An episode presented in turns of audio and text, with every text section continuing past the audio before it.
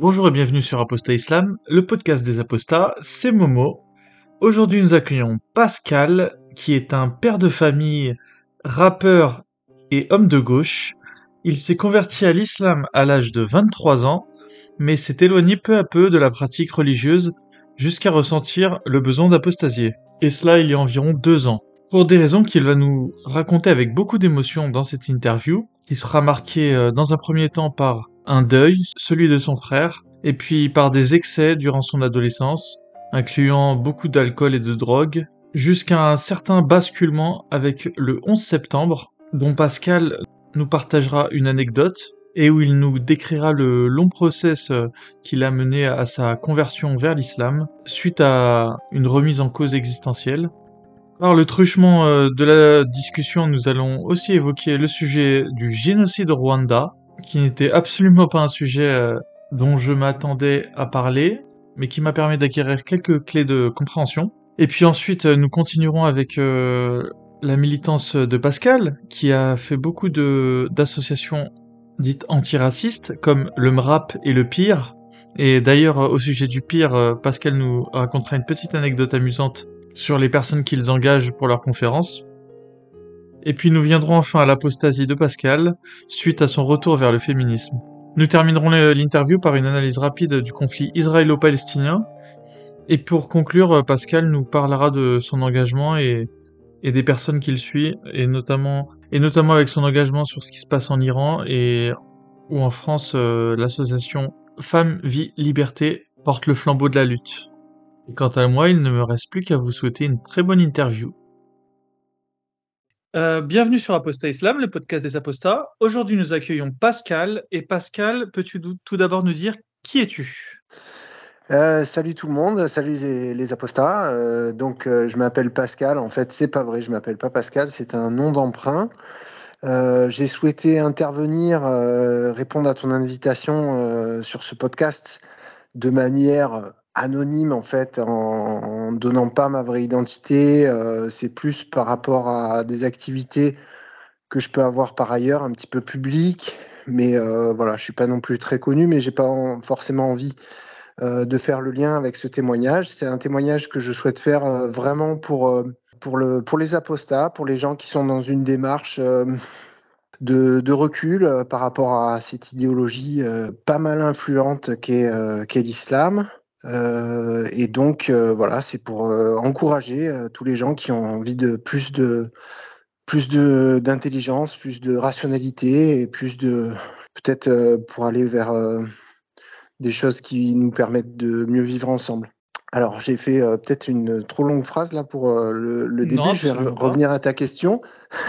c'est un sujet qui m'inspire beaucoup, donc donc, euh, euh, qui suis-je Alors, euh, euh donc, euh, moi j'ai 45 ans, j'habite dans les quartiers nord de Marseille, donc dans, sur des, des, territoires où il y a beaucoup, beaucoup d'islam et où les choses vont assez vite. On aura l'occasion d'en parler un petit peu plus après parce que les, les choses évoluent assez rapidement dans, dans nos quartiers. Euh, sinon, j'ai grandi dans les Bouches-du-Rhône, donc euh, dans le sud de la France, à proximité de Marseille. Euh, et, et, que dire on, peut, on, essaie de faire un profil sociologique, c'est ça que c'est ça qui... veux, comme tu le sens. Bah, déjà, euh... ce qu'on peut déjà dire euh, pour commencer, et ce qui te distingue de pas mal de monde, c'est que toi, tu as été converti à l'islam et suite à ta conversion, tu fait. as apostasié. Donc, euh, tu n'as pas grandi dans une famille euh, musulmane, maghrébine. Tu es un. Voilà. Tu es... Tout à fait. D'ailleurs, tu es d'origine française ou tes origines, tu les connais un petit peu? Tes grands-parents, par exemple Ouais, ouais, ouais, de, bah, d'origine française. Bah, pour moi, je suis pas d'accord avec cette, euh, cette expression parce que je pense qu'on est tous des enfants d'immigrés, mais euh, euh, effectivement, dans le sens où, oui, oui, on est sur du, du français. ouais, ouais, j'ai, j'ai pas d'origine étrangère. Ça, c'est, oui, oui ça, c'est sûr. C'est, Tes grands-parents étaient de la région de Marseille. Voilà, si, si on, si et eh non, et eh non, justement pas du tout, ouais, parce que c'est bon, ah, on en parlera un petit peu plus. Fais-moi mentir. Pour le coup dans, dans pas longtemps. parce que justement, je, quand on remonte dans, dans ma famille, il y a y beaucoup de d'immigration de l'intérieur, en fait, des changements de région. C'est-à-dire que euh, mes enfants euh, sont nés euh, dans une autre région que là où je suis né. Moi, je suis né dans une autre région que mes parents. Mes parents sont nés dans une autre région que leurs parents, que mes grands-parents. donc, il y a, à chaque génération, il y a un changement de région et ça, ça, ça c'est une réalité aussi sociologique qui fait le, la richesse de, je sais pas, des histoires des gens, je sais pas. Et tes ancêtres, ils sont de quelle région alors? Alors, euh, moi, j'ai euh, euh, mon, mon, père qui est né dans le sud-ouest, mais ses parents n'étaient pas de là. Ses parents étaient du, du nord, du nord de la France. Enfin, sa mère était du nord de la France, son père encore ailleurs. bref, il y a eu euh, la Seconde Guerre mondiale en fait qui a fait que mon père est né euh, dans le Sud-Ouest, mais s'il n'y avait pas eu cette Seconde Guerre mondiale, il serait pas né là. Euh, et euh, ma mère, elle est née à Paris, c'est 100% euh, parisienne, 18e arrondissement, tout ça. Et, et ses parents aussi, par contre, étaient vraiment parisiens. Et si on remonte encore donc au niveau du, du grand-père de ma mère, il était né près de Limoges, donc dans le dans le Limousin. Voilà, mais là, on, arrive sur les arrières, arrière-grands-parents, des trucs comme ça. Euh, et moi, je suis né au Havre, en Normandie, euh, parce que mon père bossait à l'usine là-bas, euh, donc au moment où, où je suis né. Et donc après, il est venu bosser dans les, dans les Bouches-du-Rhône. Et c'est pour ça que je, je, suis né en Normandie, mais j'ai grandi à l'âge de 4 ans. J'ai on est venu dans les, dans les Bouches-du-Rhône, donc euh, je suis pas le spécimen euh, le plus normand euh, qui soit de, Normandie, quoi. Voilà, je suis plus marseillais Est-ce que, Est-ce que tu as vu une petite différence entre toi d'ailleurs et, et, les vrais Marseillais? Dans ton enfance, je veux dire? Bah déjà, t'as pas l'accent, c'est la première chose. Bah, déjà, j'ai une, une, maman, j'ai une maman parisienne, donc euh, j'ai toujours eu ce, ce rapport. Euh, j'ai pas l'accent euh, de manière très naturelle. Enfin, de, en fait, je l'ai quand je parle avec. Enfin, je, ça dépend avec qui je parle, quoi. Si je parle avec quelqu'un qui a l'accent très marseillais, je, je, je vais avoir naturellement le, par mimétisme, le, un peu plus d'accent et, et, voilà. Mais c'est vrai que ouais, j'ai un accent euh, très léger, quoi. Un accent marseillais assez léger. Et c'était quoi les valeurs à la maison alors, dans lesquelles tu as grandi euh? Alors, euh, justement, donc c'est ça qui est intéressant dans mon profil entre guillemets de converti à, l'islam. c'est que j'ai grandi dans une dans une, famille athée. Athée, alors pour resituer, on va dire que alors je peux, je peux dire que je suis fils d'ouvrier, ça serait pas faux, euh, mais ça serait qu'une partie de la réalité aussi de, de dire ça. Euh, parce qu'en fait, euh, mes parents, euh, autant ma mère que mon père, n'avaient pas le, n'ont pas eu le bac et ont commencé à travailler euh, très jeune, à 16 ans, l'un et l'autre. Comme. Et euh, euh, mais mon père effectivement il a bossé dans, une usine, euh, dans, plusieurs usines. Il a bossé un peu dans le nucléaire, il a bossé un peu dans la pétrochimie au Havre, et donc il était ouvrier. Mais mes parents sont des gens qui ont fait beaucoup de syndicalisme et qui en sont venus euh, à, euh, un petit peu, euh, il y a eu une forme d'ascension sociale dans les, ils ont eu, d'autres métiers au fur et à mesure de, de leur carrière et, et donc je suis pas, je suis pas le, le profil du, du, du, prolo quoi. Donc je suis ils ont commencé prolo et ils ont terminé mais classe moyenne supérieure. Ont, voilà, classe moyenne, non pas forcément supérieure, mais ouais, classe moyenne Ouais, ouais. Enfin, j'ai jamais manqué de rien. Euh, j'ai, on a, euh, j'ai eu une enfance euh, beaucoup, beaucoup de, de, de, frères. En fait, j'ai des, j'ai, j'ai des demi-frères. C'est-à-dire que ça c'est donc c'est significatif dans mon histoire, c'est que je suis le dernier, le seul unique, le seul et unique enfant de mes deux parents ensemble. Et donc avant moi, il y a eu des divorces, en fait, des divorces qui ont fait que j'ai un demi-frère du côté de ma mère et trois demi-frères du côté de mon père, dont un est décédé, c'est-à-dire qu'il y a eu des problèmes, euh, des problèmes de drogue du côté de mes, de mes grands frères. Euh, et euh, il y en a, ils ont eu presque tous été toxicomanes. Enfin, chacun à leur manière. Enfin, mais en tout cas, le, mon, mon, frère aîné a, vraiment dans les, il a vécu lui à, à Marseille une époque où c'était pas la bonne époque pour habiter à Marseille et, euh, et euh, donc c'était euh, héroïne, cocaïne, enfin des, des, drogues dures quoi. Donc il y avait des gros gros problèmes de, de drogue dure. et à un moment, il a dû fuir. enfin, nous, ça, ça moi, j'étais gamin, si tu veux, mais bon, j'ai eu quand même conscience qu'il se passait des trucs pas cool à ce niveau-là. Et puis après, euh, il, enfin, bon, il y a eu plein, plein d'histoires, mais il, il, a fini par euh, euh, réussir une, une, cure de désintoxication, changer de région, changer de fréquentation, tout ça.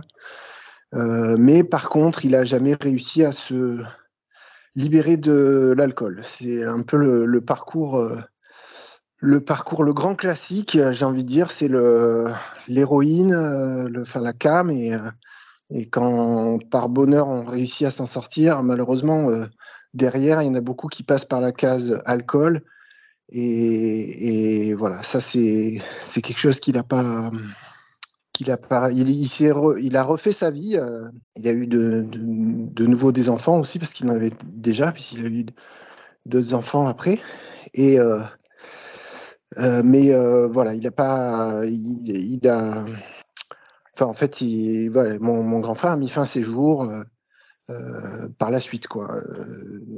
Il n'a pas, il, a pas réussi à, surmonter ce, l'alcool. Okay. Voilà. Mais son problème d'addiction, il était dû, à ton avis, à quoi Est-ce que c'était lié ben là, si à l'éducation on... qu'il a reçue ou purement aux fréquentations ou alors il avait juste une pente qui l'amenait à, à avoir bah, à être propice aux addictions? Tu l'expliques, tu, comment? Ben, Très clairement, on n'a pas besoin de, enfin, on n'a pas besoin de s'asseoir sur le divan pour, euh, pour, euh, pour avoir des hypothèses euh, très probables sur ce qui est, ce qui est arrivé à, mon frère et à, son papa, à mon père. Et à, ça, c'est que mon mon père a eu mon frère très très jeune. Il avait 17 ans et la, sa maman, mon frère, avait 16 ans. Donc c'est une époque où la contraception, c'est une époque où la contraception n'était pas euh, encore ce qu'elle était. Elle était même pas, il y avait pas, c'était même pas légal à l'époque, dans les milieux des années 60. Et, euh, et donc, mais manifestement, dans, l'histoire de, mon papa, c'est, euh, a eu des enfants beaucoup trop tôt. Il a été plongé dans la vie active beaucoup trop tôt. Il n'a pas eu de jeunesse entre guillemets. Il n'a pas eu de et puis euh, il avait pas forcément euh, la maturité pour pour pour faire ça. Enfin, c'est enfin la, la maturité, c'est à l'époque, voilà, c'est ça s'est fait comme ça et c'est, enfin, ça, fait partie des euh, des, des, des, choses qui euh, qui pourraient expliquer aussi le, le, le, la personnalité de mon grand frère et, et ce, peut-être ce, ce, manque affectif, ce sentiment d'abandon. Je sais pas après ce qui peut se passer. Moi, j'ai, enfin, quand il, il avait 13 ans quand je suis né, donc euh, voilà, c'est pas quelqu'un de je le connais pas, enfin, pas hyper bien finalement. Enfin, on avait quand même un écart d'âge assez important. Et puis, euh, mmh.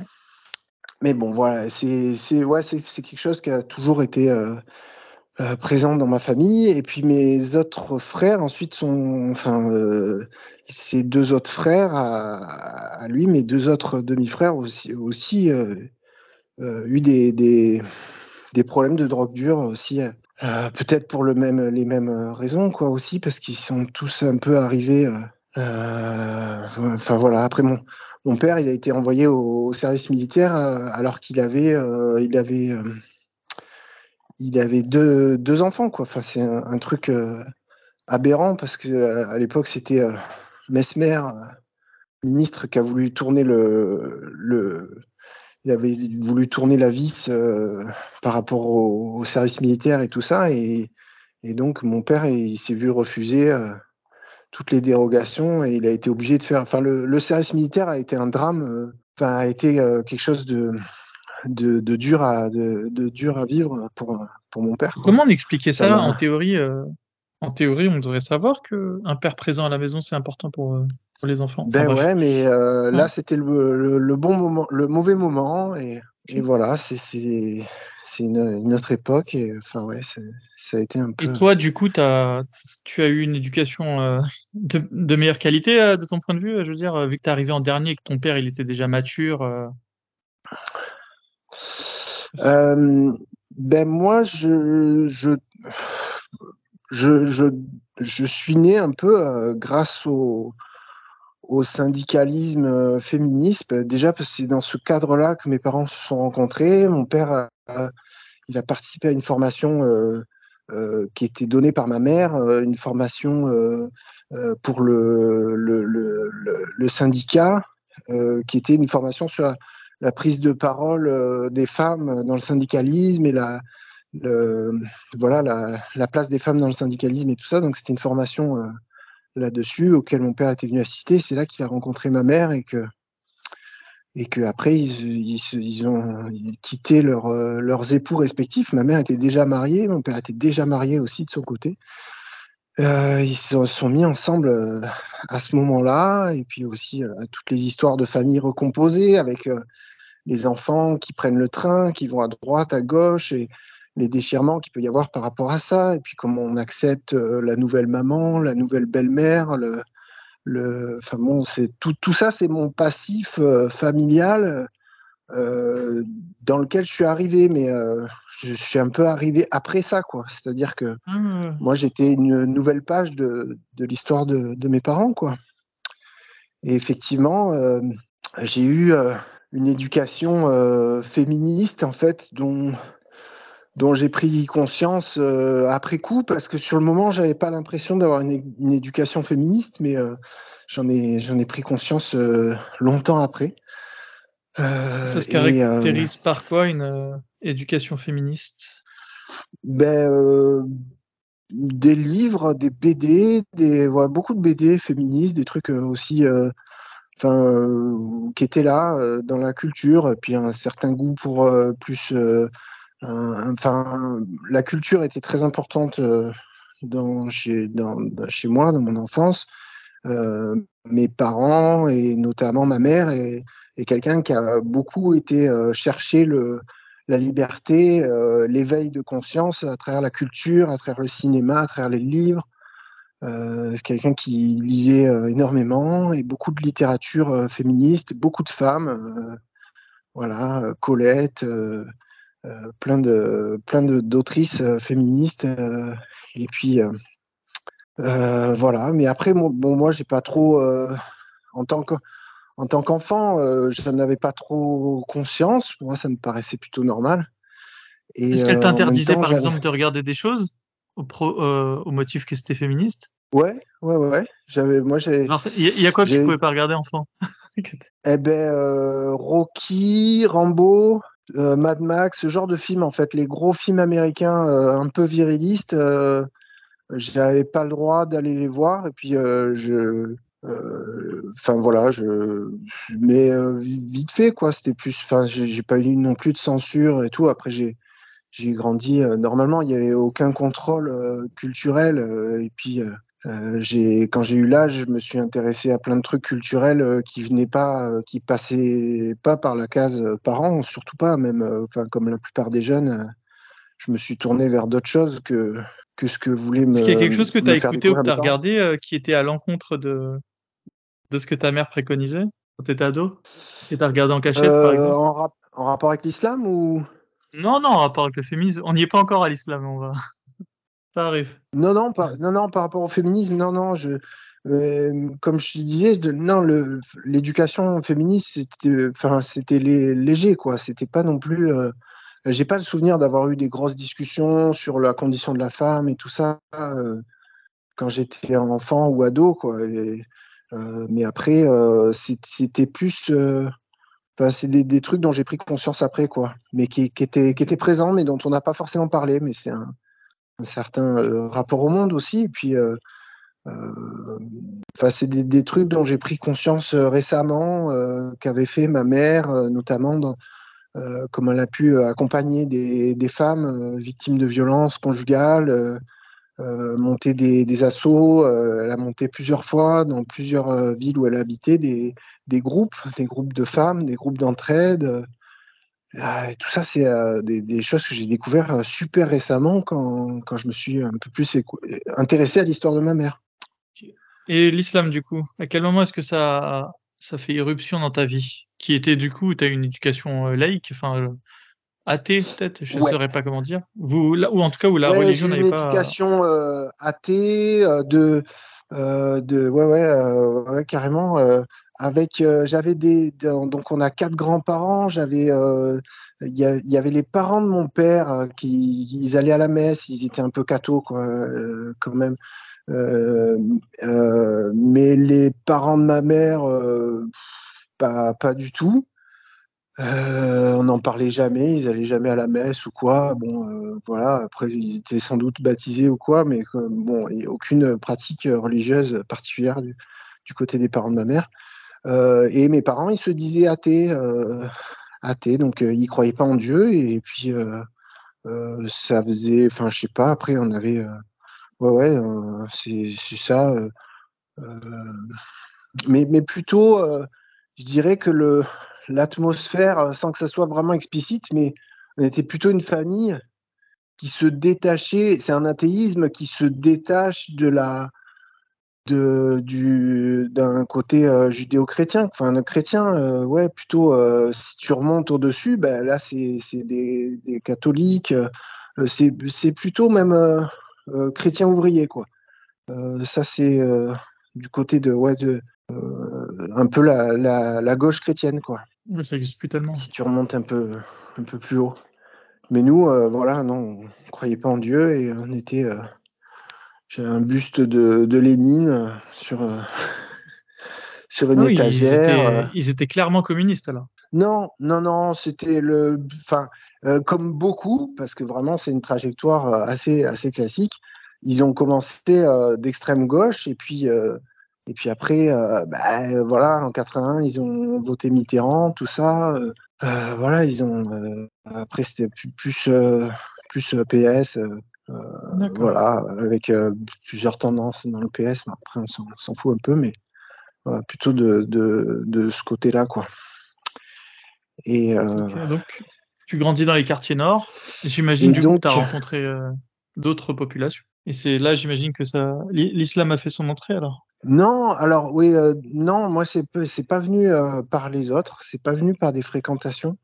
Euh, Ah oui, ok. et c'est pas venu à ce moment-là. Euh, C'est-à-dire, bon, moi j'ai j'ai toujours habité euh, dans des villes euh, populaires avec euh, beaucoup d'Arabes, beaucoup de Gitans, euh, euh, des voilà. J'ai une scolarité euh, assez catastrophique. J'ai redoublé, je me suis fait euh, parfois euh, j'ai eu des problèmes et tout ça. Euh, euh, quand j'étais au lycée, j'ai comme euh, j'allais dire comme beaucoup, mais, mais c'est vrai, en fait, on, on était, euh, c'était la blague à l'époque du, du lycée, c'est qu'on était plus de, plus de dealers que de clients, quoi. C'est-à-dire, on, on vendait du, du shit euh, tous les jours, euh, des, grosses quantités. On avait vraiment, euh, je sais pas, je sais, même pas, je sais même pas pourquoi. C'était euh, presque, euh, voilà, c'était un mode de vie. on avait tous, on, était beaucoup, on était très nombreux à vendre en fait. Et puis euh, moi, je fais peut-être un peu de j'étais un peu ce, petit bourgeois en même temps. Enfin, bah, après, on est toujours plus le bourgeois de quelqu'un par rapport à quelqu'un d'autre, mais c'est faire un peu, faire un peu le dealer et tout, se, donner une image de un peu plus de la rue, de la zone et, et voilà, s'intéresser à, à, ce genre de, pratiques lucratives. Donc ouais, j'étais J'étais euh, donc là, on, est sur le, lycée et un élément significatif là dans mon histoire avec euh, avec l'islam justement, c'est que euh, au lycée j'ai découvert l'alcool. alors, je sais pas dans quelle mesure ça a résonné par rapport au passé, par rapport à, à mes grands frères et tout ça, mais dès l'âge de 15 ans, dès que dès que j'ai eu, enfin voilà, j'ai commencé à, à, beaucoup, euh, à beaucoup euh, boire euh, et rapidement tous les jours. Je, buvais tous les jours au lycée, et puis j'avais des pratiques, des pratiques toxicomaniques aussi. Enfin voilà, donc je fumais, je fumais beaucoup, essayé un peu tout et euh, j'ai mis quatre ans, euh, j'ai fini par avoir mon bac en fait euh, contre toute attente. Personne ne pensait que j'allais l'avoir. Euh, parce que bon, dès, la troisième en fait, dès la troisième, je devais redoubler. Finalement, je suis passé. La seconde, j'ai redoublé. Ils voulaient même pas me faire redoubler parce qu'ils voulaient me m'envoyer en BEP. Et puis finalement, un petit peu avant le bac, genre six mois avant, j'ai commencé à bachoter comme un fou. J'ai fait vraiment à l'américaine, quoi. Euh, j'ai fait, c'est une période dont je suis très fier parce que j'ai le, rétrospectivement, j'ai eu l'envie vraiment de, de m'en sortir, de changer de cette situation de, de, de déprime parce qu'en fait, c'était une ville industrielle un peu glauque. Euh, où tu n'as pas trop d'autres avenirs que l'usine ou que des, des, des, boulots à la con et puis euh, tu as envie un peu d'autre chose, tu envie euh, c'est une époque où tu as envie de euh, tu as des voilà, tu des amis qui partent étudier, qui vont dans d'autres villes et tout. Donc moi j'avais très envie de de de bah, d'indépendance, de, de, liberté. Donc j'avais très envie très envie de passer euh, franchir ce cap et donc j'ai bossé vraiment comme un enfoiré et j'ai réussi à avoir juste juste à trois points près, j'ai réussi à avoir le le, nombre de points nécessaires pour obtenir le baccalauréat. Et, euh, ça, ça m'a permis d'aller euh, à Montpellier. Euh, à Montpellier, faire des études. Je m'étais inscrit à la fac et tout ça. Donc, j'y vais en coloc. Et puis, j'avais, j'ai passé des, un peu poussé par ma mère aussi, parce qu'il faut le dire. j'avais un truc avec le théâtre en fait, j'avais fait participer à plusieurs ateliers théâtre dans ma ville avant. Et euh, voilà, ça se passait bien pour moi quand, quand je faisais du théâtre. Et donc, euh, on m'avait un peu poussé là-dessus. Et euh, j'ai rapidement, j'ai eu des concours. Je, je, suis rentré dans, dans des concours dans plusieurs écoles de, de théâtre. Donc, j'en ai. Ça, c'est, donc, j'ai fait un tout petit peu de fac. Mais rapidement, j'ai fait plus que du théâtre dans des écoles professionnelles à, à Montpellier. Donc, j'ai vécu six ans à Montpellier. On va dire que c'est six années de, de théâtre intensif et beaucoup d'alcool, beaucoup de, fêtes aussi, des técos, des technivals. J'ai un peu connu euh, l'âge d'or des, festivals techno euh, dans la Pampa, euh, où il y a 10 000 personnes qui dansent, où il y a plein de camions avec du gros son et plein de gens qui dansent pendant trois jours d'affilée en prenant des trucs, des extas, des, acides, du LSD, ce genre de choses. Et, euh, et voilà. Euh, euh, et ça, c'est des bons souvenirs ou, ou après bah, oui, oui, Non, alors c'est des, des, des, excellents souvenirs, mais c'est une vie tourmentée en fait. Et je pense que c'est la, la pire période de, de, ma vie en fait. et parce que il y a, a d'excellents souvenirs, mais en fait c'est tellement chaotique que que c'est plus c'est plus possible. Quoi. Et, donc, et donc, et donc, alors on va un peu accélérer parce que on va arriver sur euh, sur l'islam. Euh, pour faire un schéma euh, très simple, il fallait que j'arrête de boire. Donc j'avais J'avais 23 ans et je buvais depuis l'âge de 15 ans. Et là, à ce moment-là, je buvais tous les jours. Alors, je faisais, je buvais comme un jeune, c'est-à-dire un jeune qui est alcoolique. Il n'a pas forcément l'impression d'être alcoolique parce qu'il fait la fête tout le temps, mais parce qu'il fait tout le temps, il s'organise. Il a un mode de vie qui s'adapte à sa consommation d'alcool et donc il va tout le temps être à l'affût d'une fête, il va tout le temps inviter des gens et, faire la, et se mettre en situation de, de, se mettre la tête, quoi. Donc ça, c'était un peu mon cas, mais aussi il m'arrivait des fois de boire tout seul, m'acheter une, bouteille d'alcool fort, une bouteille de whisky et de, la boire tout seul. Et, euh, euh, donc euh, c'était ça où en fait j'allais j'allais y rester quoi. J'allais pas j'allais pas pouvoir vivre avec l'alcool. Il fallait que soit que il fallait que j'arrête. C'était terminé.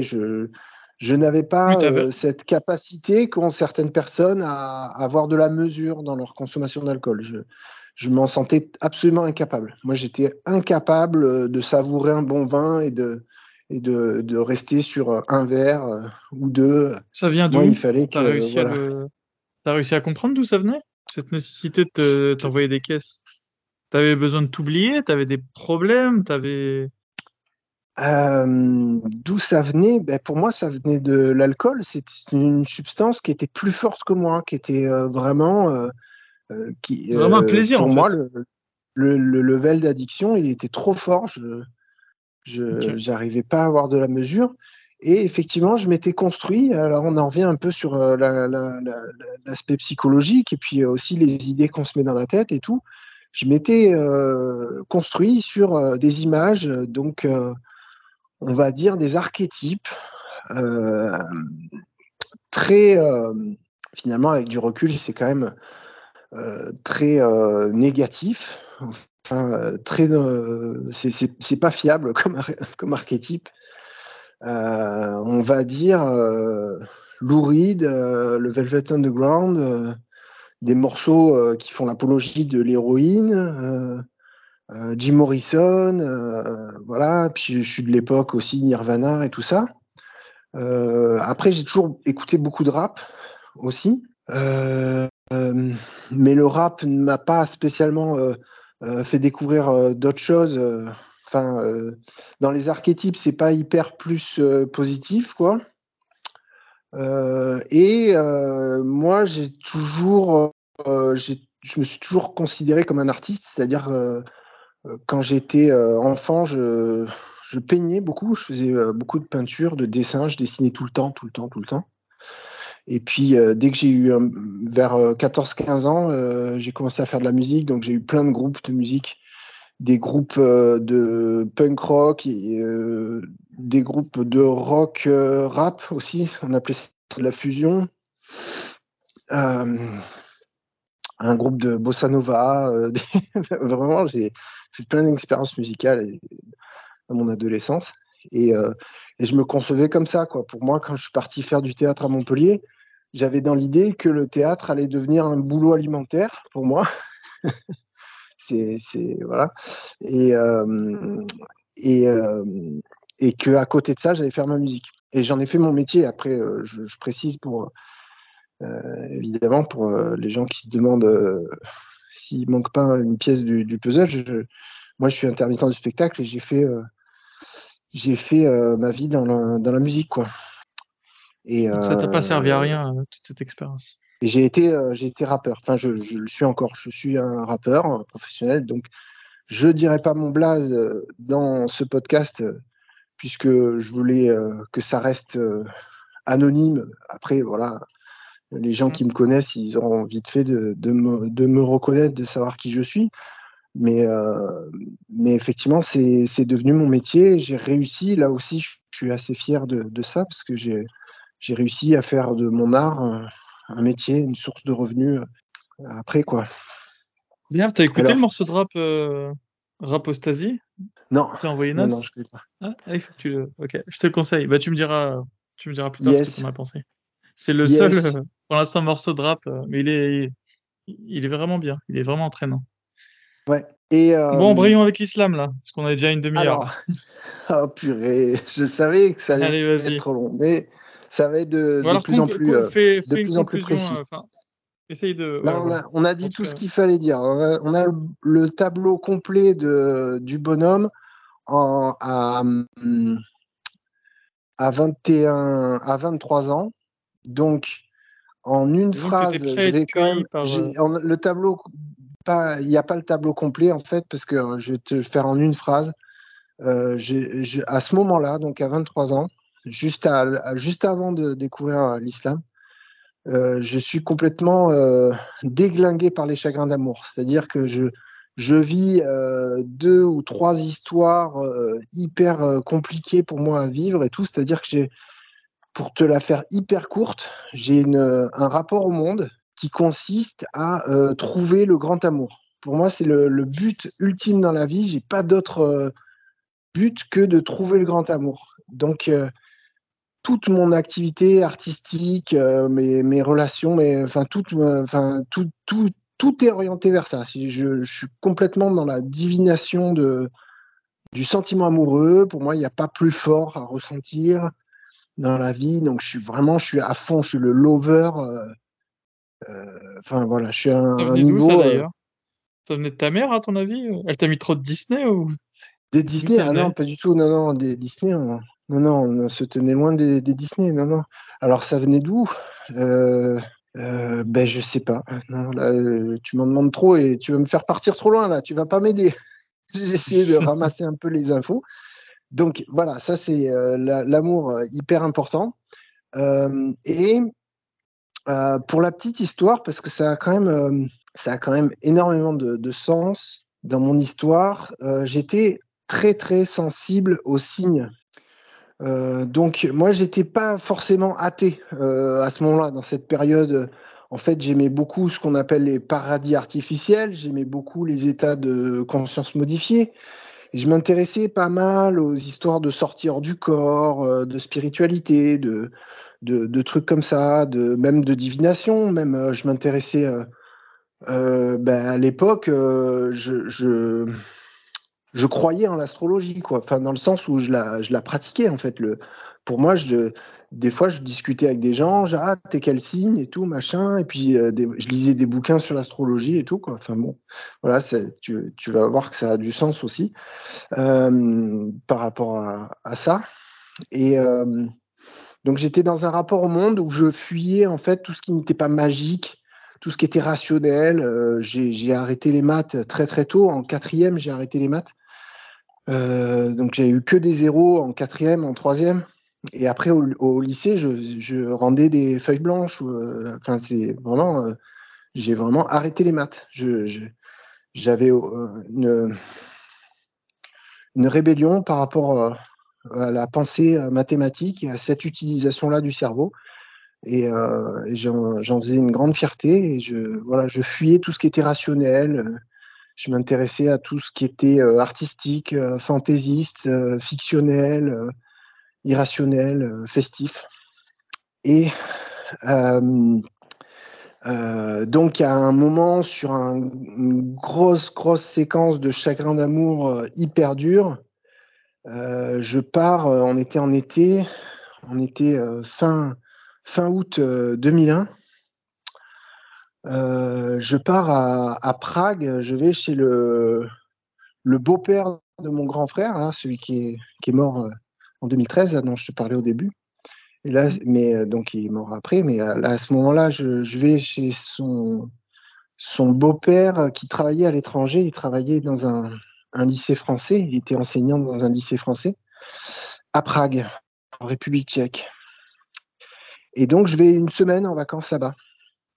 Et, euh, et ce gars-là, donc le beau-père de, de, mon frère, euh, euh, le, le, le, soir, euh, il m'invite au resto, on est là, on chat et tout. Pendant le, resto, il me raconte qu'en fait, euh, lui, il revenait de, de, bah de, de Kaboul, c'est-à-dire qu'il avait passé quatre ans à Kaboul euh, avec les talibans et tout ça. Et donc, on est fin août 2001, et là, pendant des heures, j'ai tout un explicatif sur Oussama Ben Laden, euh, les talibans, euh, ce qu'ils font, euh, pourquoi, tout ça. donc il me raconte ça, il me dit mais c'est des fous les mecs, ils sont ils sont tarés, c'est sûr, ils vont attaquer les États-Unis, c'est sûr, et tout quoi. Et je, te fais la, synthèse de, ce dont, de ce que me partageait ce, gars qui avait vécu quatre ans à, à, Kaboul et qui venait de prendre un poste en République tchèque.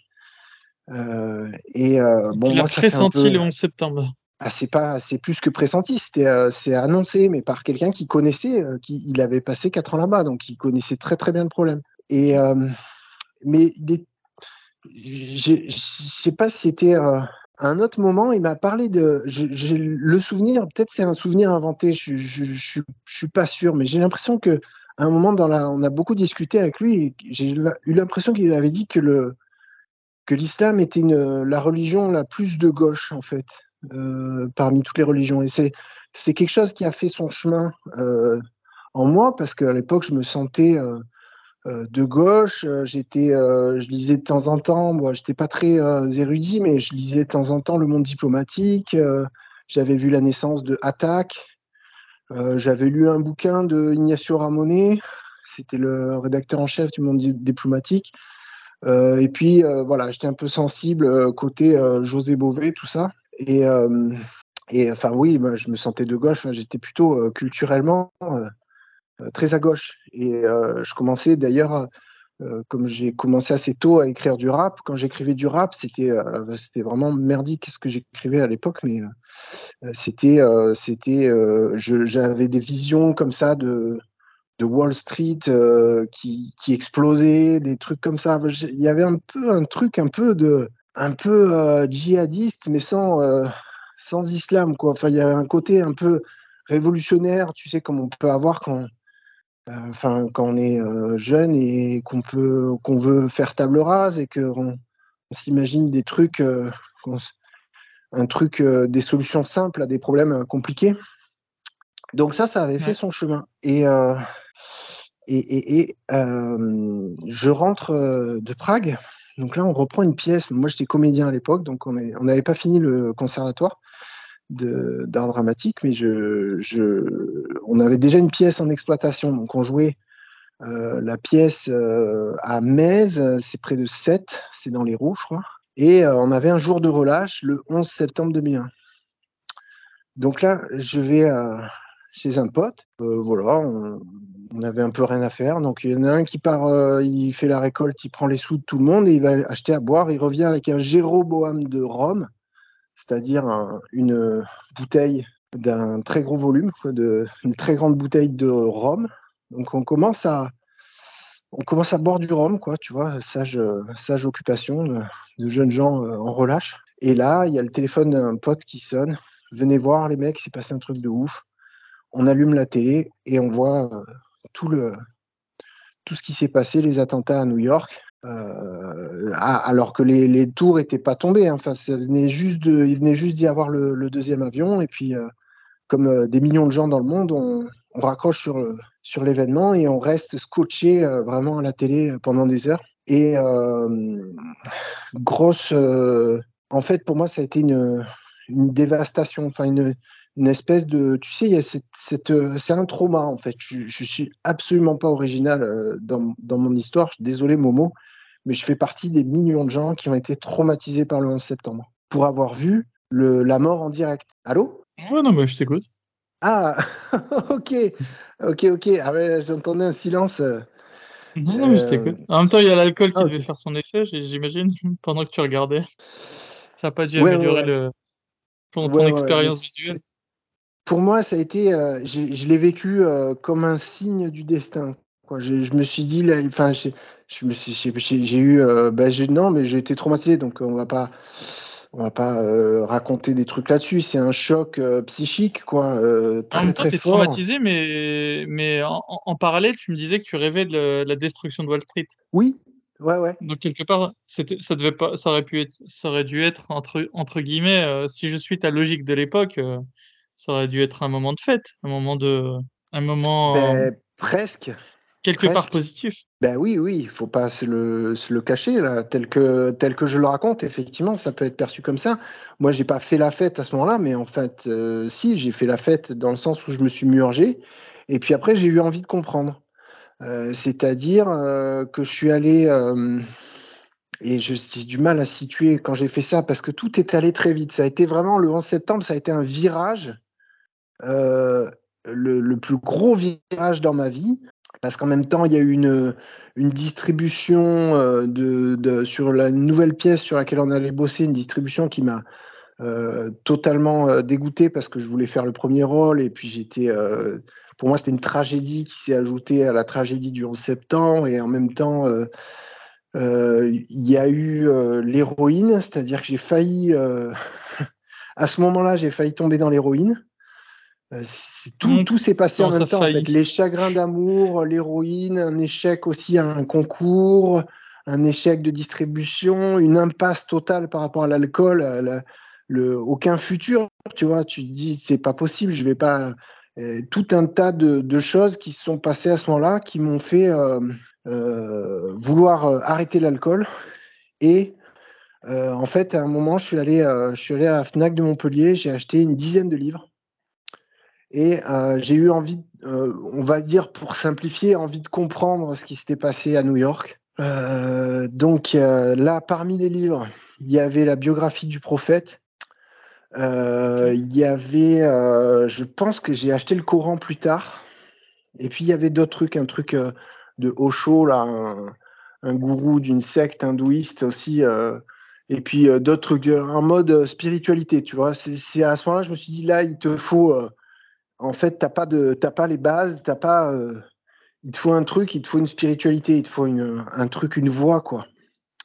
Et c'est là que je me suis intéressé à la civilisation islamique en lisant le, la biographie du prophète de Virgile Georgiou, un Roumain, euh, et euh, là, j'ai le, le, le, sentiment de, de découvrir. Euh, ben, alors non, ouais, en fait, j'ai arrêté l'alcool à ce moment-là. J'ai réussi. Je me, je, voilà, j'ai j'ai arrêté le 7 octobre, donc c'est relativement proche finalement du, du 11 septembre. C'est que le 7 octobre 2001, j'ai arrêté l'alcool.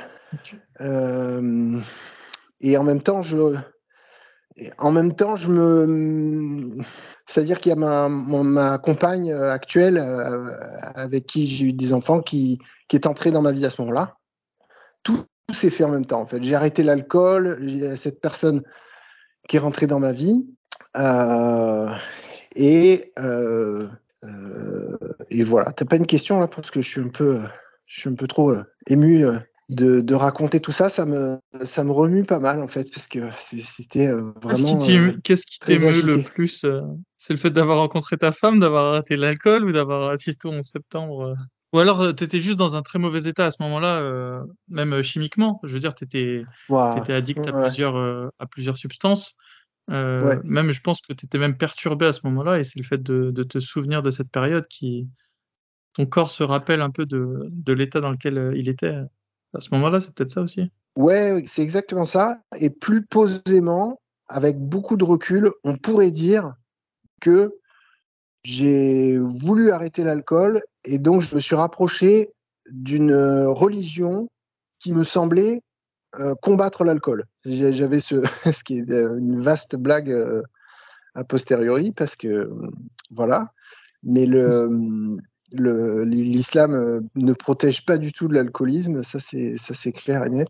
Euh, mais moi j'ai senti que je pouvais m'aider et pour moi il me fallait vraiment euh, la forte dose, la forte médicamentation. Donc euh, l'islam ça paraissait super radical et pour moi le fait que ça soit complètement loufoque en fait cette histoire de grotte avec les anges qui viennent et tout ça me semblait, voilà, c'est, ça me posait pas de problème en fait. J'avais pas de, j'avais pas de, je, je, me suis, je me disais que le, l'effort de, de croire à ça, euh, euh, c'était, euh, je me disais de toute façon, il y a de la paix, il y a de l'amour, il y a de l'intelligence derrière, il y a de la poésie, il y a une civilisation, donc comme je suis assez entier, je suis assez cardiaque, je suis assez fervent dans mon rapport au monde. Du coup, je me suis, me suis lancé là-dedans. Tu t'es forcé presque. Euh, donc, j'ai lu. Parce que de base, tu. ça, c'était très, très dur. Non, non. Ah, tu t'es presque forcé à y croire.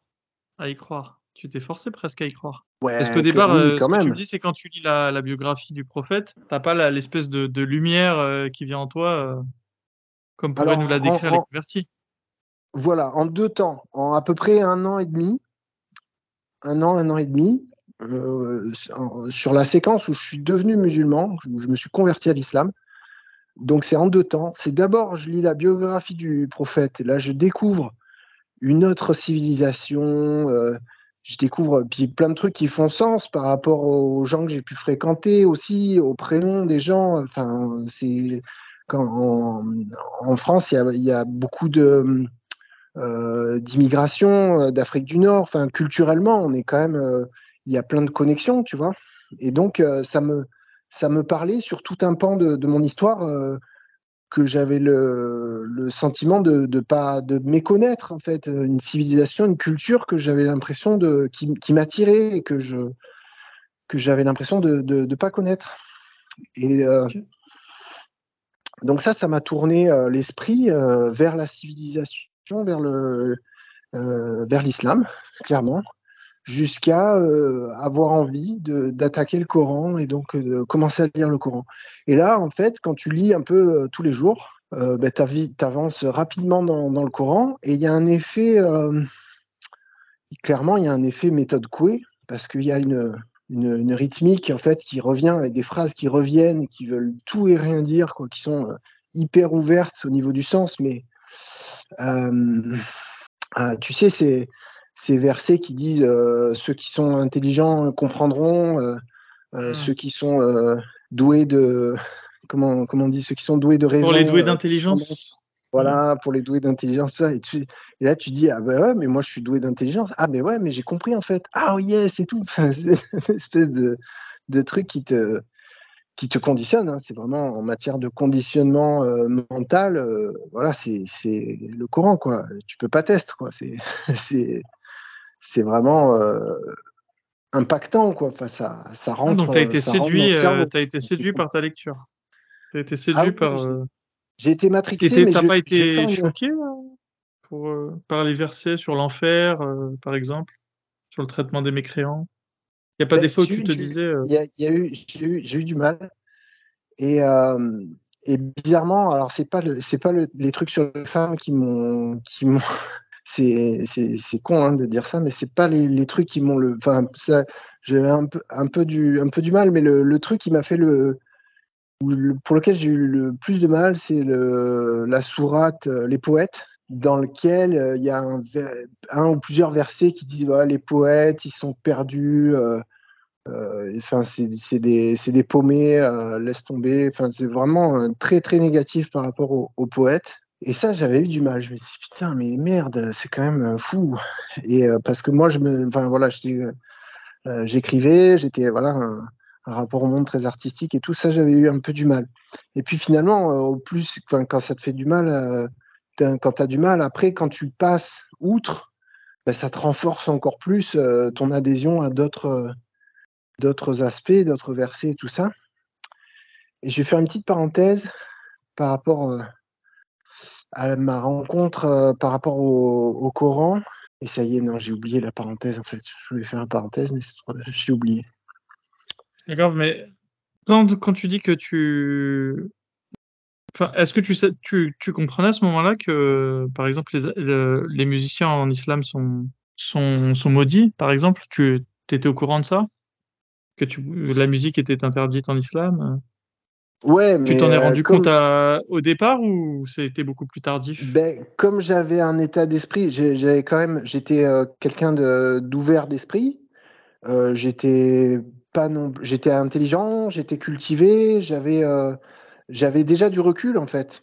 J'avais déjà du recul et donc j'avais déjà cette capacité à m'arranger avec avec les, les, les, trucs les plus bêtes quoi tu vois, euh, en fait, ah ça y est, ça m'est revenu. La parenthèse que je voulais faire, c'est que euh, il pour comprendre pourquoi euh, les gens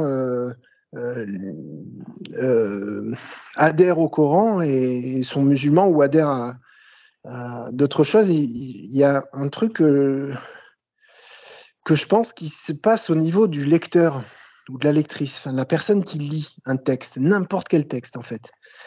Il y a une disposition d'esprit qui fait que à partir du moment où tu te dis là, ce que je vais lire, c'est sacré, c'est de la haute intelligence, c'est très beau, c'est très grand, ça va m'enrichir. C'est en fait quand tu te mets des trucs comme ça dans la tête avant de lire, j'ai envie de dire, tu peux lire la consigne euh, de, de, sortie d'un immeuble en cas d'incendie, tu vas kiffer quoi. Tu vas y trouver une vérité, tu vas y trouver du sens. Euh, c'est et je sais pas si tu vois ce que je veux dire. en fait, c'est le. C'est c'est le fait de décrire le livre comme un livre saint, par exemple. Tous les gens qui, qui, participent à ce petit jeu se rendent co-responsables de, bah de, des gens justement ensuite qui vont, des lecteurs qui vont, qui vont euh, fantasmer la lecture. Ouais, ouais évidemment. C'est pour ça que. Paradoxalement, euh, je trouve que c'est une hyper belle démarche de l'esprit humain d'apporter du, de, de, de donner de l'importance à ce qu'il va lire. Euh, tu vois, c'est que je, pense qu'on devrait euh, lire, pas tout lire comme si c'était le Coran, mais de lire plus d'une manière attentive, avec une, une ouverture d'esprit et enfin. oui, mais tu es d'accord que ça marche pas à tous les coups. Si à chaque fois que tu ouvres un livre, tu te dis là ce que je vais lire c'est sacré, bah tu nivelles tout vers le bas. Enfin, je veux dire, qu'est-ce qui devient sacré ensuite? Tu vois? C'est ça, ça c'est le, le, piège. Ouais, ouais, ouais. Non, mais euh, c'est le. Enfin, moi, ça m'a. Enfin. tu peut-être entre nous deux, tu pourrais dire euh, quand j'ouvre un livre, euh, je vais être respectueux de, de, de la pensée de l'auteur et je vais essayer de le lire euh, de la meilleure manière. Enfin, je sais pas. Faudrait quand j'y arrive, après, c'est pas facile toujours, mais déjà, il faut trouver le, le, bon livre qui est sur un sujet qui t'intéresse et tout ça, et puis que ça soit réellement un bon livre avec des, des bons trucs dedans, quoi un vrai travail euh, d'auteur et tout. Mais euh, quand c'est le cas, c'est le, c'est quand même le top. Euh, c'est le, une très expérience de. moi, je lis, je suis quelqu'un qui lit très lentement, mais après, j'aime beaucoup lire. Je lis quand même beaucoup et et et voilà. Non, mais c'est un truc que, je me dis. Effectivement, tu disais, c'est une vraie impasse de dire que c'est un livre saint, de dire que c'est sacré. Euh, enfin, déjà, quand tu dis que c'est euh, une intelligence supérieure qui l'a, qui l'a créé, qui l'a fait venir sur Terre et tout, c'est du, c'est, du délire, quoi. Effectivement, quand tu es dans des dispositions d'esprit comme ça, après, on peut te raconter un peu n'importe quoi, quoi. C'est déjà le, mal est fait, quoi. Tu vois, t'es, es déjà matrixé. Et moi, quand j'ai lu le Coran, j'étais déjà matrixé, j'étais déjà euh, open, quoi. Je, je, je suis rentré volontairement en islam. Et d'ailleurs, pendant un an, au moins un an, euh, où je lisais euh, beaucoup le Coran, j'ai appris à faire la, prière et tout ça, je suis allé voir et discuter avec aucun musulman. C'est-à-dire que techniquement, j'étais pas converti. J'ai eu besoin de lire beaucoup de choses, euh, enfin de lire le Coran, et puis de lire d'autres trucs aussi. Et, tout allait à ce moment-là pour toi. Il n'y avait pas de, eh ben, avait pas de problème déjà. Le traitement des femmes, toi qui étais féministe. Non, j'étais pas féministe. Non, non. Ah, tu étais issu d'une éducation féministe. Non, euh, ben oui, oui, mais sans le savoir. Et euh, c'est peut-être le troisième point euh, très important et le plus significatif de mon témoignage, c'est que je, je, je me suis, je suis allé, j'ai pris ce chemin. je vais le dire, c'est, je, je suis très, je suis, je suis en paix avec moi-même. Hein, je suis bien dans mes baskets, mais je, je, je peux, c'est pas une condamnation euh, que je fais, mais euh, j'ai, il y avait quelque chose de l'ordre de la vengeance envers les femmes. C'est, c'était quelque chose de très, euh, enfin, c'était inconscient, un petit peu, c'était pas complètement inconscient, mais euh, quelque part c'était c'était ah ben elles veulent pas de moi, euh, et donc je me voilà, je, je, prends, euh, enfin, c'est très lié euh, à la, ouais, à la condition de la femme, euh, à cette, ce, cette moitié du ciel, ce, cet autre, ce continent inconnu. En fait, c'est, c'est voilà, ben, on veut pas me, on veut pas m'ouvrir les portes de, de, ce continent inconnu. Et, et donc, je vais aller vers un truc qui est salaud avec les femmes, qui est méchant, qui est pervers, et, qui est, et, et je vais considérer ça comme quelque chose d'intelligent. Et, et ouais, rétrospectivement, c'est un peu comme une, une vengeance, quoi.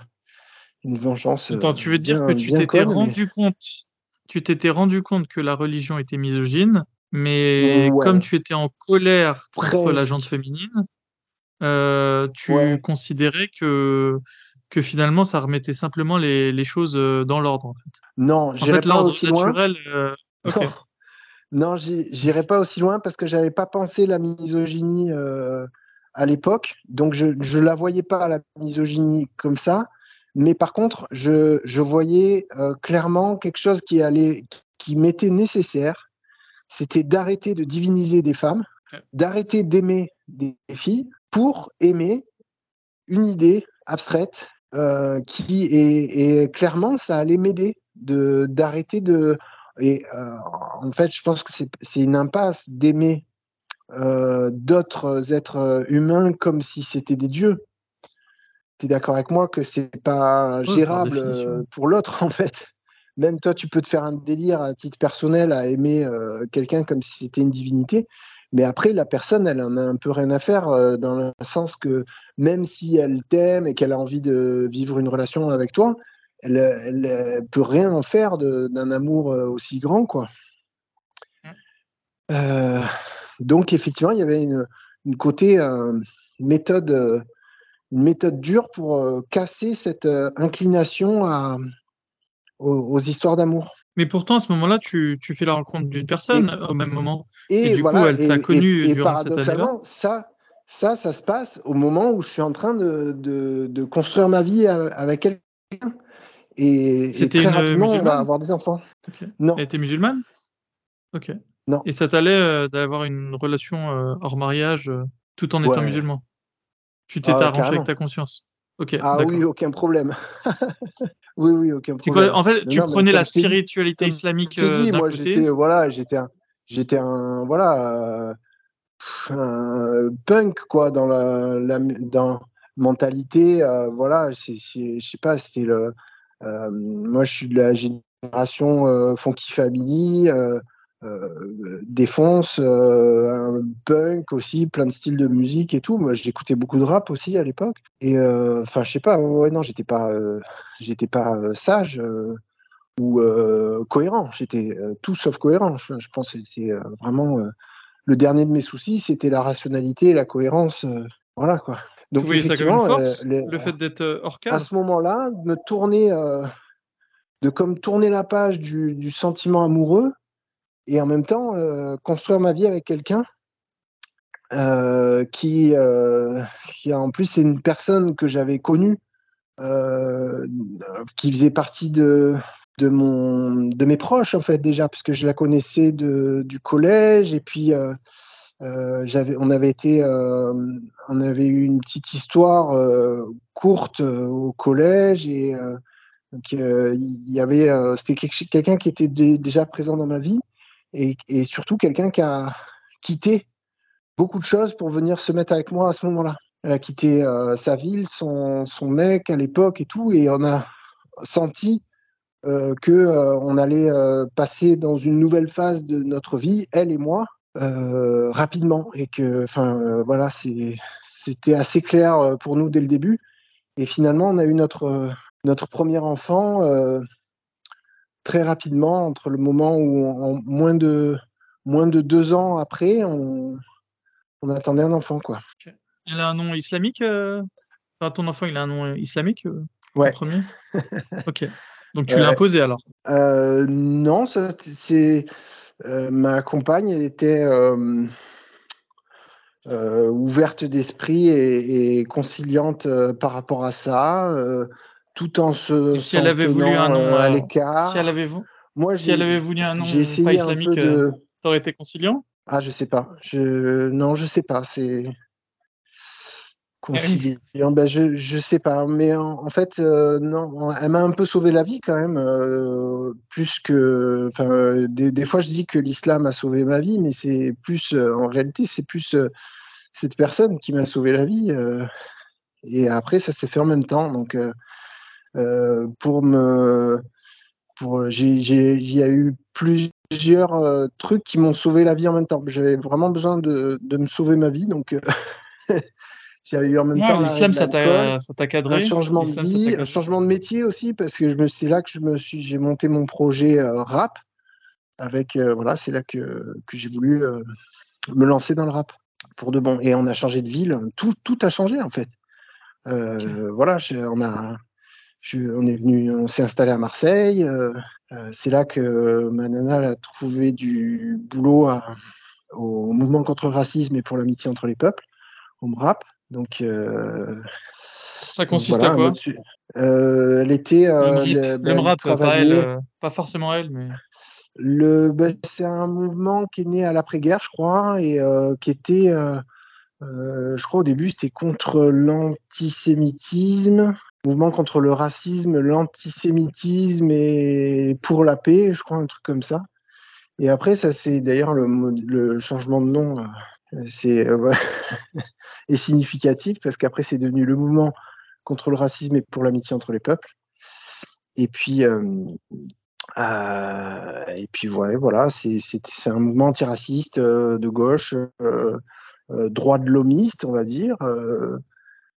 qui a voilà je, je suis pas un spécialiste de l'histoire du rap mais je sais qu'il y a eu un avant et un après indigène de la République en 2005 il y a le manifeste des indigènes de la République qui est arrivé et qui a, commencé à, détruire euh, petit à petit, mais assez rapidement, le, mouvement antiraciste en France, parce que il y avait quand même, euh, c'était quand même, euh, ben, il y avait eu la marche pour l'égalité, il y a eu toute une histoire, toute l'histoire de l'immigration, l'histoire de de l'antiracisme en France, enfin, c'était quand même c'était du lourd quoi. Il y avait la, lutte contre les violences policières, il y avait plein de choses, il y avait plein de plein de belles énergies, plein de bonne volonté, euh, et euh, qui se passait dans la société française. Il y a eu euh, un, soulèvement de, des, femmes des quartiers populaires hein, qui, à la suite de, du meurtre de Swan Benzian et puis du livre aussi Dans l'enfer des tournantes, ça a été un, un choc dans la société française et il y a eu un, un très beau mouvement euh, qui a donné par la, euh, par la suite euh, l'association Ni pute ni soumise, mais il y a, eu en fait, enfin rétrospectivement, bon moi tu vois que là ça serait plutôt utile d'avoir un mouvement qui fédère les, les, filles des quartiers populaires et tout ça, ça serait ça serait fort et, et la société française aurait beaucoup besoin de ça quoi d'une prise de parole politique, d'une place des, femmes, d'une visibilité, d'une, il y a plein de choses à, faire avancer quoi, au niveau de la condition de la femme en, France. Et euh, et ben là, on va un petit peu sur un autre sujet, mais l'islamisme a pas mal, a complètement euh, accaparé le, mouvement antiraciste. Le parti des indigènes, pour toi, il est, il est noyauté par les islamistes, ou alors il est en incointance avec eux, ou alors il est simplement, euh, comment on pourrait dire, il, il, évolue à leur côté, euh, on va dire en intelligence bien comprise.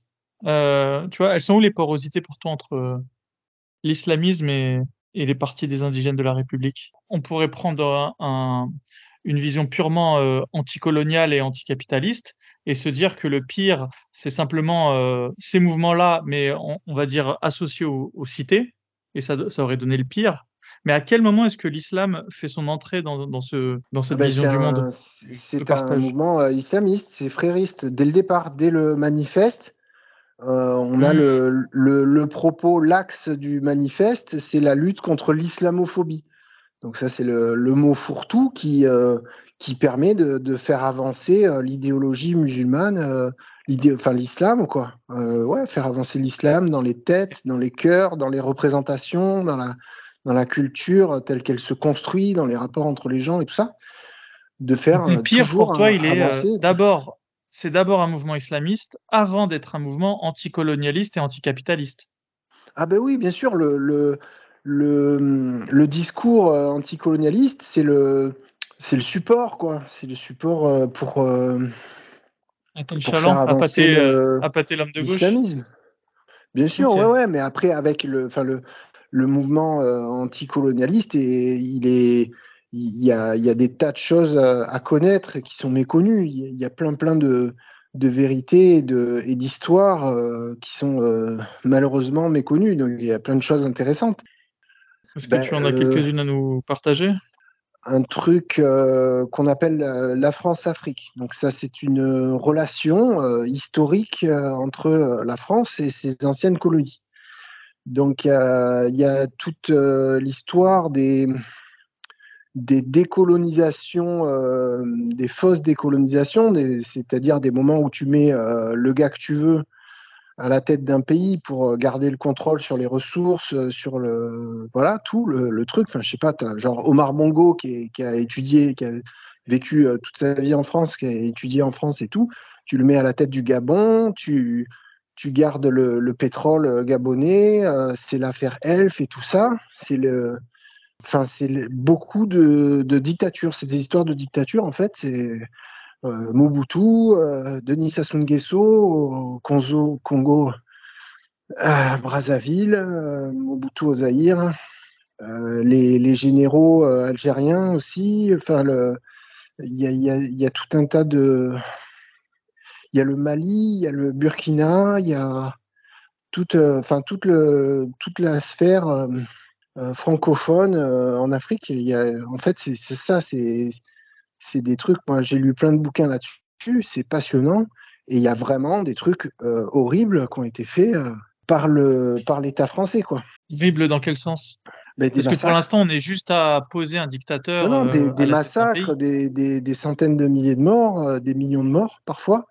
pour te la faire hyper courte, le génocide des Tutsis du Rwanda, c'est Mitterrand qui est euh, sur le point de, clamser et qui se fait un dernier, euh, un dernier kiff de, à la Napoléon, euh, tu vois, à soutenir un régime complètement corrompu parce que c'était voilà, c'était son pote, Juvenal Abiyarimana, c'était un pote à, à Mitterrand.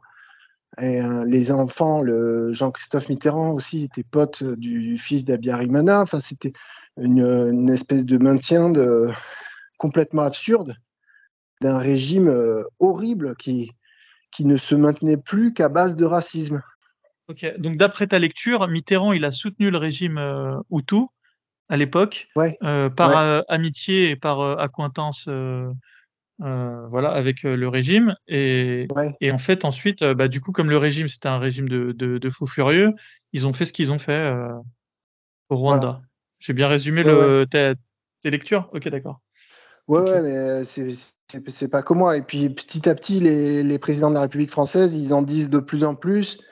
Et euh, président après président, ils dévoilent de plus en plus la responsabilité de la France. Elle est, établie, si tu veux, par les historiens, euh, tout. Euh, après, c'est dans quelle mesure elle a été. Il y en a qui vont dire qu'elle a été un peu responsable, il y en a qui vont dire qu'elle était quasiment, qu'elle était un un élément euh, de, l'équation, quoi, que sans, le, soutien logistique, euh, euh, financier et diplomatique de la France, il n'y aurait pas eu un million de morts en, trois mois au, Rwanda, quoi. Oui, il n'y a, pas eu de volonté directe, il n'y a pas eu d'ordre de Mitterrand de liquider un million de personnes, mais il, est responsable de la, mise en place, en tout cas, de, du régime en lui-même. Ouais, ok. Ben, forcément, il a une part de les, les, les, gendarmes français, l'armée française a soutenu. Donc, elle est intervenue militairement contre les gens qui voulaient faire tomber ce régime, euh, c'est-à-dire un peu les, les, Tutsis de l'extérieur, donc qui, étaient, qui, avaient, qui ont été euh, expulsés en 73. Et, euh, et d'autre part, il formait les milices interamouées, il les formait à attraper des gens, à capturer, à tuer. Euh, et euh, et ça, c'est les, les, Français qui ont euh, organisé ça, enfin qui ont euh, formé, le, formé les, les, les gens là-bas, les civils, euh, à faire ça, quoi. Ok. Mais est-ce que dans tes lectures, jusqu'à l'opération turquoise, ouais. qui a qui a de facto, comme ils ont fermé une zone militairement, ils ont empêché le FPR, donc qui arrêtait, c'était les, les, gens qui arrêtaient les génocidaires. C'était, enfin, comme les Alliés en, T'imagines, tu as les alliés à la Seconde Guerre mondiale, ils font le débarquement en Normandie, et puis tu as là, là tu as un pays étranger qui vient faire une zone militaire sûre et qui va fermer un territoire dans lequel on va pouvoir continuer à faire l'Holocauste, par exemple. Je te fais un, une comparaison. Euh, euh en sachant qu'il y a un Holocauste C'est un peu ça qui s'est passé. Oui. Ouais, ouais. Enfin, non, après le soldat français qui se retrouve euh, comme ça pour la première fois au Rwanda, l'opération Non, non, moi, on parle pas des soldats, on parle des, on parle des, non, non, on parle pas des on parle jamais des soldats, on parle de, de ceux qui, non, non, ouais, je te parle de l'état-major, français. Oui, bah, c'est bien d'eux qu'on on parle. Des, des, centaines de livres là-dessus, hein, c'est vraiment, mais c'est passionnant, hein, et puis, euh, sur, euh, sur plein d'autres pays, il y a eu des gros, gros problèmes. Ouais, c'est, des soutiens, des dictatures. Et venons-en à ton, à ton apostasie alors. À ton apostasie. À quel moment est-ce qu'elle apparaît, euh, ton apostasie, dans, tout, dans, tout ce que, dans toute cette histoire? Alors, moi, je dirais bien, en fait. Euh, euh, L'islam t'avait sauvé jusque-là jusque-là de notre narration. Ouais, c'est une belle histoire, c'est une belle histoire, ouais. Et euh, le, j'étais, comme je t'ai dit, j'étais assez ouvert d'esprit, donc euh, je suis allé tard euh, dans une mosquée pour dire, ben voilà, je viens faire le témoignage, musulman, je vais me convertir. Donc là, j'ai été à une mosquée APBIF à, Montpellier, là, parce que j'avais vu dans un album de Kerry James euh, qui soutenait la PBIF et tout, ça m'avait l'air cool et tout. Et euh, d'ailleurs, je pense que ça l'était relativement, tu vois, euh, parce que effectivement, là-bas, quand j'étais là-bas, c'est là la première fois que j'ai entendu parler des salafistes et tout ça, où on m'a mis en garde, où on m'a dit ouais, attention, euh, ces mecs-là, c'est des fous, c'est des sectes, euh, ils savent même pas faire la prière et tout ça. Euh, moi, je pense que ça m'a été utile de, de tomber sur une, une mosquée pas trop mal à ce moment-là.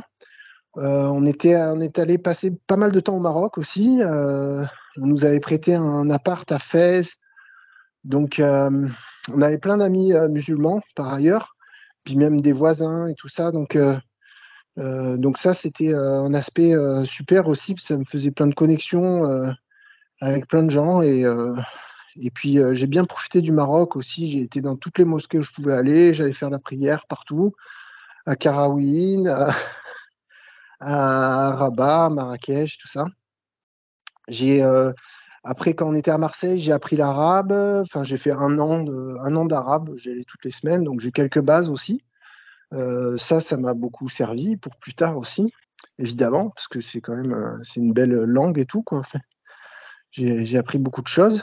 Et puis, euh, euh, je dirais que ouais, pendant euh, plusieurs années, au moins peut-être 5-6 ans, j'étais pas mal musulman. Euh, j'ai fait trois, quatre fois le Ramadan. Et puis après, j'ai fait euh, une semaine de moins. Après, l'année d'après, j'en faisais qu'une semaine. Après, je faisais plus que deux jours, histoire de dire. Après, je faisais plus, tu vois. Euh, voilà, j'ai une baisse de foi. Euh, ouais, baisse de foi, baisse de pratique, ouais, ouais, ouais. Et la foi, après, ben, j'ai toujours, j'étais dans cet accommodement avec. en fait, ça me, ça me donnait quand même une structure, une structure mentale qui est en fait c'est bien d'avoir une structure mentale parce que ça te donne des repères, des références et tout ça. Seulement après, euh, bon après je me suis euh, tout simplement éloigné euh, de l'islam. C'est-à-dire quand il y a eu quand il y a eu Charlie Hebdo en 2015, ben là ouais il y avait des, amis qui m'appelaient qui me disaient ouais j'avais envie d'en parler avec toi et tout machin comme tout le monde savait que j'étais musulman et donc on et puis je me sentais tellement éloigné de ça, j'étais même pas et puis, enfin, j'avais aucune euh, aucune sympathie pour euh, Daesh, évidemment. Et puis, euh, enfin, dans un discours, je pense que pas, très très très ignorant en fait de, la montée du djihadisme et de, de l'islam politique et de ses conséquences dans la société et pas qu'en France. Donc vachement ignorant de ça. Et puis bon, ça voilà, je, je, je mais j'étais pas, euh, je m'étais pas, euh, je suis Charlie par exemple ou des trucs comme ça parce que voilà, je, je lis, je lisais plus Charlie Hebdo depuis très longtemps et, euh, je considérais Caroline Fourest comme une, grosse raciste et tout. Enfin, j'avais j'avais un, une haine un peu euh, débile de, enfin comme euh, comme beaucoup comme euh, beaucoup beaucoup de gens en France actuellement avec une espèce de, de déni, tu vois. Tu as des gens qui arrivent, qui te disent un, truc, et puis tu es, là, tu dis, ah, elle ment, elle ment, c'est faux. Le, principal, argument contre, contre Fourès qu'on que, qu'on a entendu, le truc le plus construit qu'on a pu entendre sur son travail, c'est c'est une menteuse. tu vois, on est vraiment au niveau du, du, collège, quoi, au niveau rhétorique et tout ça. Euh, on pense quoi maintenant C'est assez, naze. Ben maintenant, je, je, je, je, mesure euh, le courage. Euh, je la considère comme une militante féministe en fait. Donc bon, j'ai complètement changé de grille de lecture puisque maintenant je suis plus proche du féminisme radical, universaliste. Je repense des concepts comme le concept de laïcité qui, pour moi, a été vraiment galvaudé. Euh, enfin, pour moi, c'était presque, c'était presque l'ennemi, quoi. La laïcité, c'était le, c'était les relous, quoi, contre, contre le rêve, contre, contre le. Enfin, tu vois, c'était, pour moi, c'était l'éducation nationale, c'était le, je sais pas, c'était euh, du, du, mauvais côté, quoi. J'étais euh, dans une les certaine mesure, j'étais contre la, contre la laïcité, ouais. Euh, j'étais pas hyper pro voile, mais j'étais plutôt, ouais, j'étais plutôt pro voile, quoi, tu vois. Voilà, il y a eu, euh, quand il y a eu Charlie Hebdo, je n'aurais pas dit que j'étais euh, apostat, mais en fait, le... j'étais très éloigné de la religion. Et euh, je dirais à, peu près en 2018, j'ai ressenti, j'ai commencé à sentir le besoin de me dire que j'étais plus musulman jusqu'à faire la tournée au téléphone en 2020 à peu près. là, j'ai appelé mes parents, j'ai appelé mes frères, euh, mes, amis proches et tout ça. Et, euh, j'ai commencé à expliquer que euh, j'étais plus musulman, je me sentais plus musulman et que, et que voilà, je, je passais effectivement avec une, une, lecture très critique de cette religion. Qu'est-ce qui s'est passé? Ah. Est-ce qu'il y a eu un élément fort ou c'est juste une lassitude euh, Ou alors tu as juste creusé la religion, tu as juste creusé tes lectures et tu t'es rendu compte de, l'arnaque euh, Comment tu, comment tu l'as expliqué à tes parents, par exemple? Qu'est-ce qui s'est passé? Alors, ça s'est pas passé en un jour, mais euh, au contraire, c'est un chemin de vie, on va dire, un chemin de vie qui s'est orienté euh, vers euh, la lutte contre les violences faites aux femmes. C'est-à-dire que c'est devenu euh, de plus en plus important pour moi, peut-être depuis 2018 justement. J'ai été très sensible à MeToo, j'ai été très sensible à toute cette, ce nouveau, cette nouvelle vague féministe de témoignages, de déballage. Je commençais à prendre conscience, en fait. Après, tu, quand tu t'intéresses à ça, tu discutes avec toutes les nanas autour de toi et, c'est effarant. C'est-à-dire que le, nombre de meufs qui ont vécu des agressions sexuelles, des attouchements, des viols, c'est euh, donc ça, ça a fait son, chemin. Et puis j'avais envie, à mon niveau, euh, de, de, faire ce que je pouvais faire en tant que, que militant, en tant qu'artiste, en tant qu'auteur aussi, parce que j'écris pas mal, j'écris pas que du rap, j'écris d'autres choses, pour faire reculer le, le, viol. Le viol en tant que phénomène de société, euh, et avec, dans, au sens large aussi, euh, dans le sens où euh, j'avais, euh, j'ai commencé à avoir très envie de lutter contre la culture du viol. J'ai eu des, des, enfants, j'ai deux filles euh, aussi qui sont devenues grandes. Enfin, la, ma, ma, fille aînée est devenue grande, c'est une adulte maintenant aussi. Et euh, tout ça, ça m'a, ça m'a. Puis aussi, euh, mais ma maman qui, qui, qui a atteint un certain âge, et puis euh, j'avais envie aussi d'en connaître plus sur son histoire et tout. Donc, euh, il y a eu tout un. Là, sur quelques années, j'ai changé de grille de lecture du monde avec euh, une orientation euh, très forte contre les, les, violences faites aux femmes. Et là, évidemment, bah, tu, te, tu te rends compte que dans ton, tu fais un petit peu le, le tri dans ce que tu crois, dans ce que tu crois pas et tout. Puis là, quand tu tombes sur des, des trucs euh, plus ou moins islamiques, tu, enfin, tu, tu te rends compte qu'il y a des trucs, c'est pas possible, quoi. C'est, c'est. Genre le, fait que la femme est, la femme est obligée de, le fait que la femme soit obligée de coucher avec son mari s'il le désire, sinon les anges vont la maudire jusqu'au matin. Ah, mais c'est une catastrophe. Une... le, Coran valide la prostitution, le Coran, le Coran valide l'esclavage, les violences faites aux femmes. La femme, elle est objectivée. Il y a, on s'adresse pas aux femmes. C'est le, enfin, c'est du patriarcat pur, quoi. C'est la domination masculine euh, totale, quoi. Bon, c'est. Et tu t'en rendais encore compte euh, vers la fin? Est-ce qu'il y avait une résistance? Est-ce que tu te mentais à toi-même? Est-ce que tu non, quand ben, tu as découvert euh, les versets j'étais très, j'étais très éloigné de l'islam. J'avais plus touché mon Coran euh, depuis des années, mais j'ai commencé à, justement quand je l'ai ressorti, quand j'ai ressorti le Coran que j'avais lu trois fois à l'époque. Euh, quand j'ai ressorti le Coran, là, c'était pour, euh, ah ben ouais, voilà, c'était, putain, c'est ouf quoi. Comment j'ai fait pour pour croire ça et comment j'ai fait pour accepter ça quoi. C'est c'est c'est dingue. C'est vraiment et ouais, c'est c'est vraiment hyper problématique quoi. Oui, après, tu n'étais pas la même personne au moment où tu as commencé à t'intéresser à l'islam et au moment où tu en es sorti, du coup. Parce que quand tu te convertis, tu étais en colère euh, contre euh, la jante féminine. Donc, euh, forcément, tu n'as pas eu la même lecture du Coran à ce moment-là. Ouais, quand tu l'as relu ensuite, tu es, apaisé, quoi. J'étais pas en colère contre la jante féminine, mais j'étais, je, je, prenais un chemin inverse, quoi, en fait. Et, et finalement, enfin voilà, mon, mon rapport au monde, il est, enfin mon l'histoire de ma vie, c'est en rapport euh, avec les femmes, avec euh, ouais ouais avec les femmes quoi. Finalement, c'est c'est quelque chose euh, qui ouais c'est presque inconsciemment, je suis allé voir en face comment était construite l'idéologie qui maintenait le, le les femmes à terre quoi avec un pied sur la gorge, quoi, un truc dur, c'est dur. L'islam est hyper dur avec les femmes. C'est c'est euh, noir sur blanc, quoi. C'est écrit sur le, c'est dans le texte, quoi. Tu vois, il faut après il faut vraiment des couches et des couches de déni pour euh, y voir euh, ou de ou d'ignorance. Bien sûr, dans la plupart des cas, c'est de l'ignorance, des, des, gens qui n'ont même pas lu.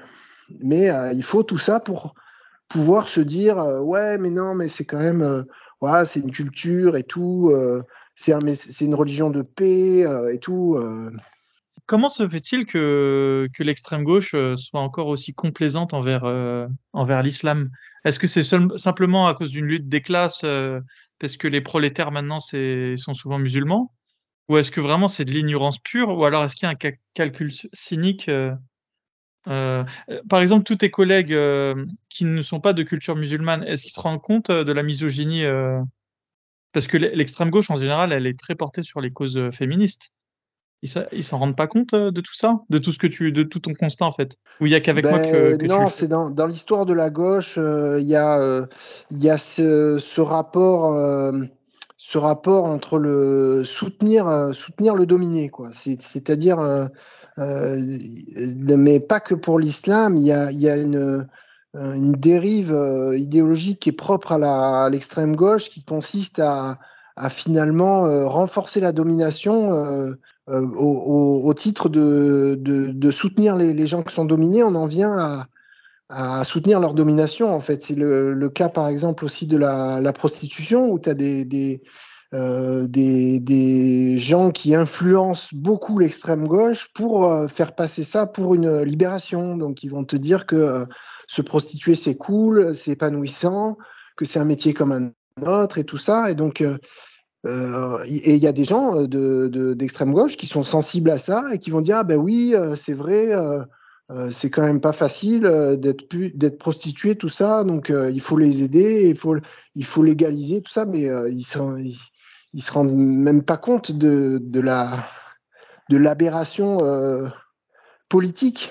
C'est-à-dire qu'ils ils, en viennent à défendre le, le, le système qui, qui opprime en voulant euh, défendre les oppressés. Quoi. Il, il, a, il apparaît à quel moment le bug euh, dans le cerveau de la personne à l'extrême gauche? Ou dans le mouvement Sur quelle corde ils ont réussi à jouer les islamistes? Ben, Il y a eu le.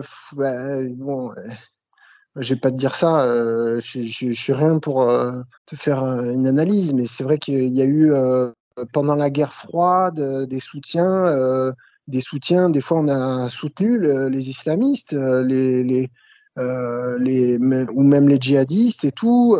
et donc, parfois c'était l'URSS, parfois c'était les États-Unis eux-mêmes qui ont aussi soutenu ça.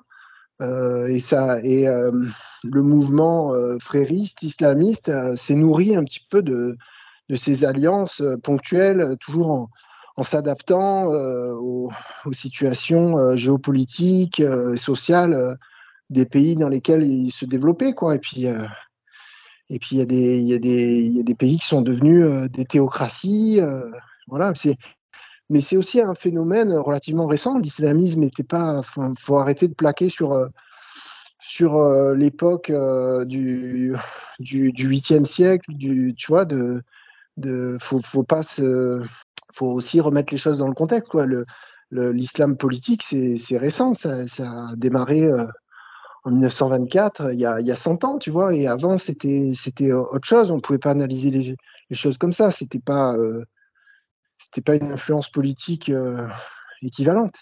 Puis c'est pas, on a, enfin franchement, on a des régimes que tu vois en Iran. En Iran, c'est c'est c'est voilà, dans l'histoire de l'humanité, on n'est pas euh, on n'est pas à la pointe du progrès, tu vois. C'est euh, je pense qu'il y a il y a 200 ans en Iran et c'était beaucoup plus cool que maintenant, tu vois. Oui.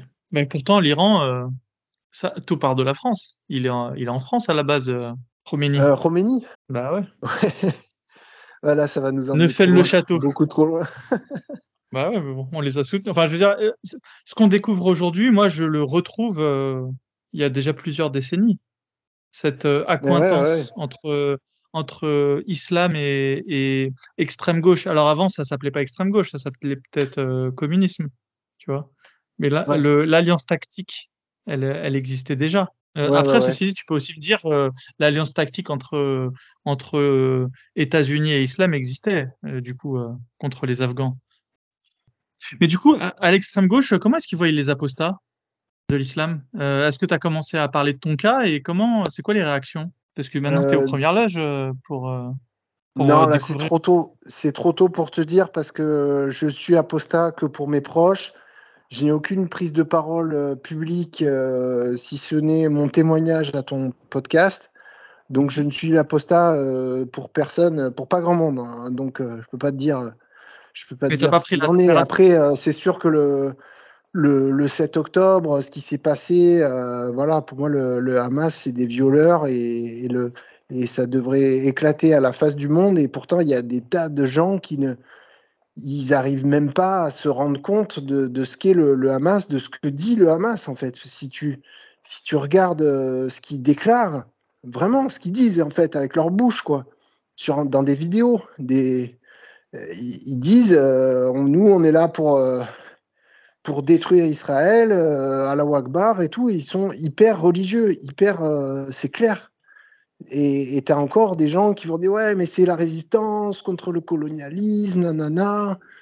Euh, et quand tu dis ouais mais c'est un peu le Israël, euh, l'État quoi qu'il en soit, c'est un petit peu un, une démocratie entourée de de, de, de, de dictature, c'est un peu la seule démocratie de, la région. Et puis quand tu dis ça, tu dis ouais mais Israël c'est pas une démocratie, euh, euh c'est l'extrême droite, tout ça machin et tout. Euh, c'est évidemment c'est c'est compliqué mais euh, mais ouais, Ce qui ouais, brouille aussi, c'est des... le fait de se dire qu'Israël, euh, on va te dire qu'ils ont tué dix fois plus de personnes que le Hamas. C'est un peu l'excuse, oui. entre guillemets, de en face, c'est encore pire.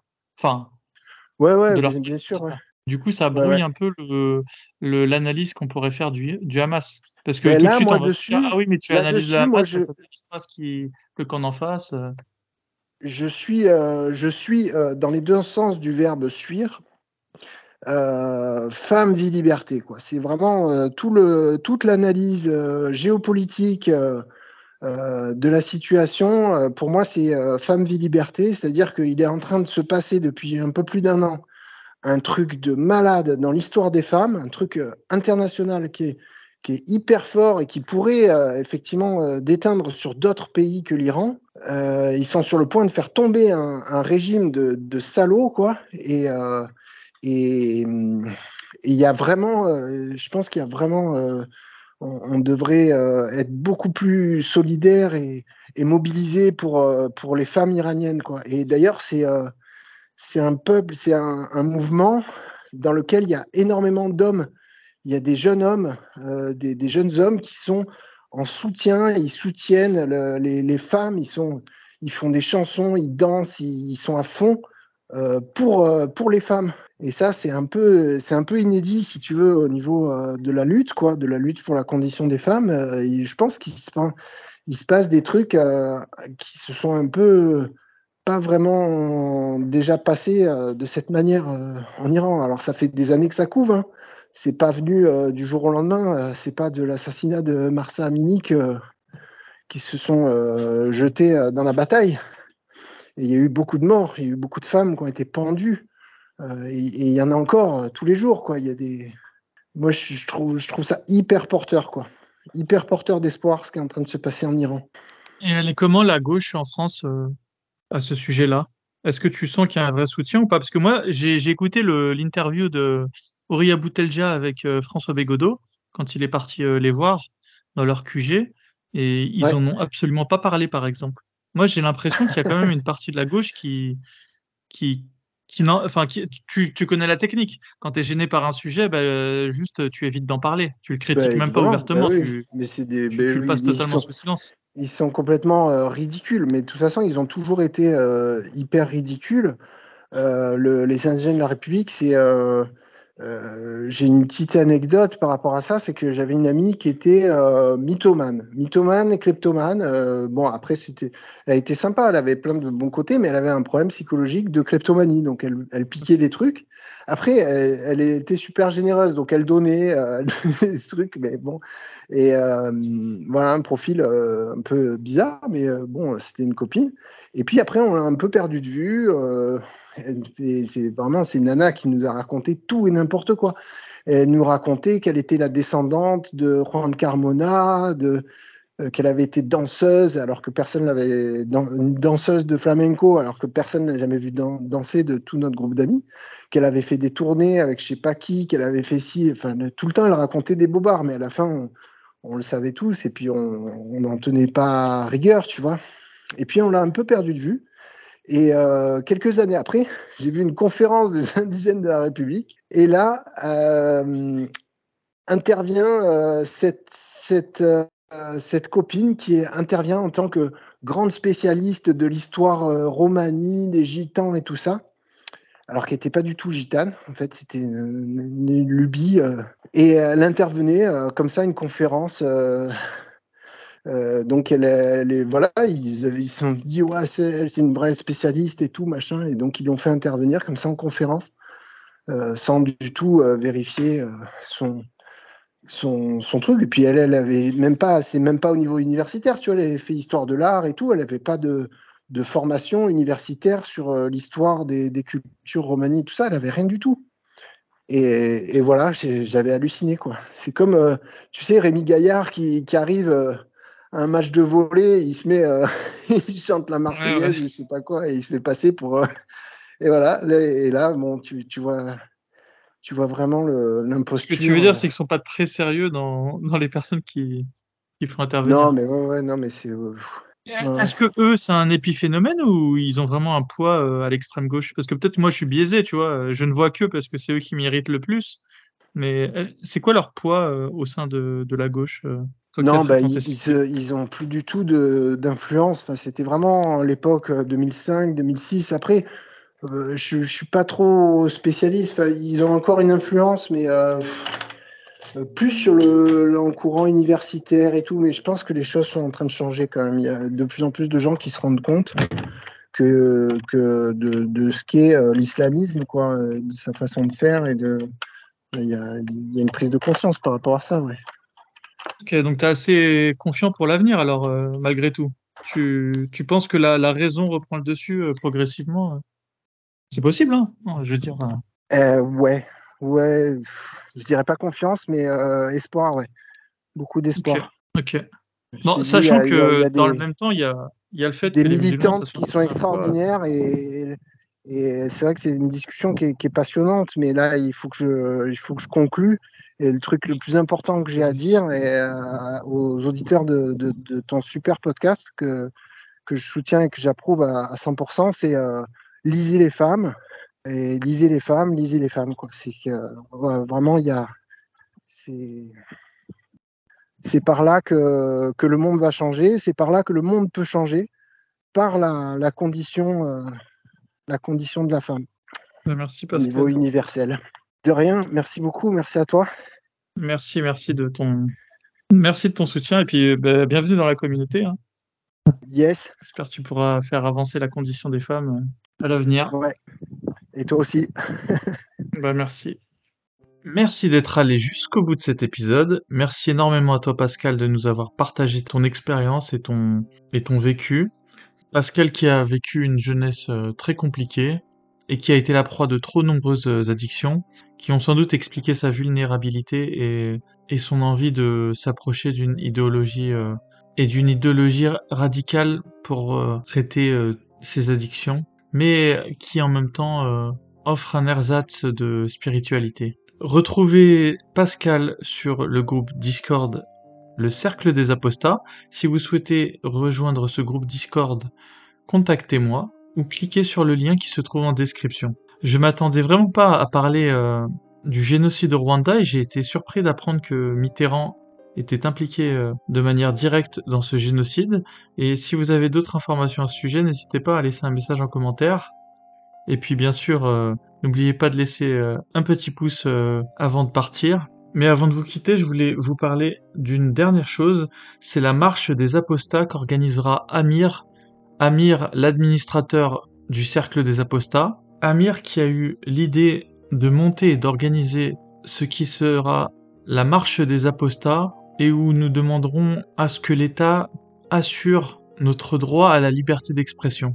Si vous souhaitez nous accompagner et nous aider à organiser cette marche, que ce soit financièrement, ou de toute autre manière, contactez-moi, envoyez-moi un email sur apostaislam.gmail.com afin que nous puissions voir ce que vous pouvez faire pour nous aider. J'ai d'ores et déjà créé la structure qui nous permettra de financer cette marche des apostats. Très bientôt, les, adhésions seront ouvertes. Cette structure s'appelle Mouvement pour l'émancipation et la liberté de penser. C'est une association loi 1901 créée par des apostats de toutes les confessions et qui sont déjà très actifs euh, depuis quelques années maintenant pour aider euh, tous les apostats de quelque manière que ce soit, mais qui aura donc euh, pour objectif cette année d'aider et d'épauler Amir à organiser cette marche. N'hésitez pas également à contacter directement Amir sur Discord si vous souhaitez d'autres détails concernant la marche. À noter que cette marche est également soutenue par Jack Le Fou, que l'on remercie énormément pour son implication et l'aide qu'il nous apporte pour pouvoir concrétiser ce projet. Quant à moi, il ne me reste plus qu'à vous dire à très bientôt et prenez soin de vous.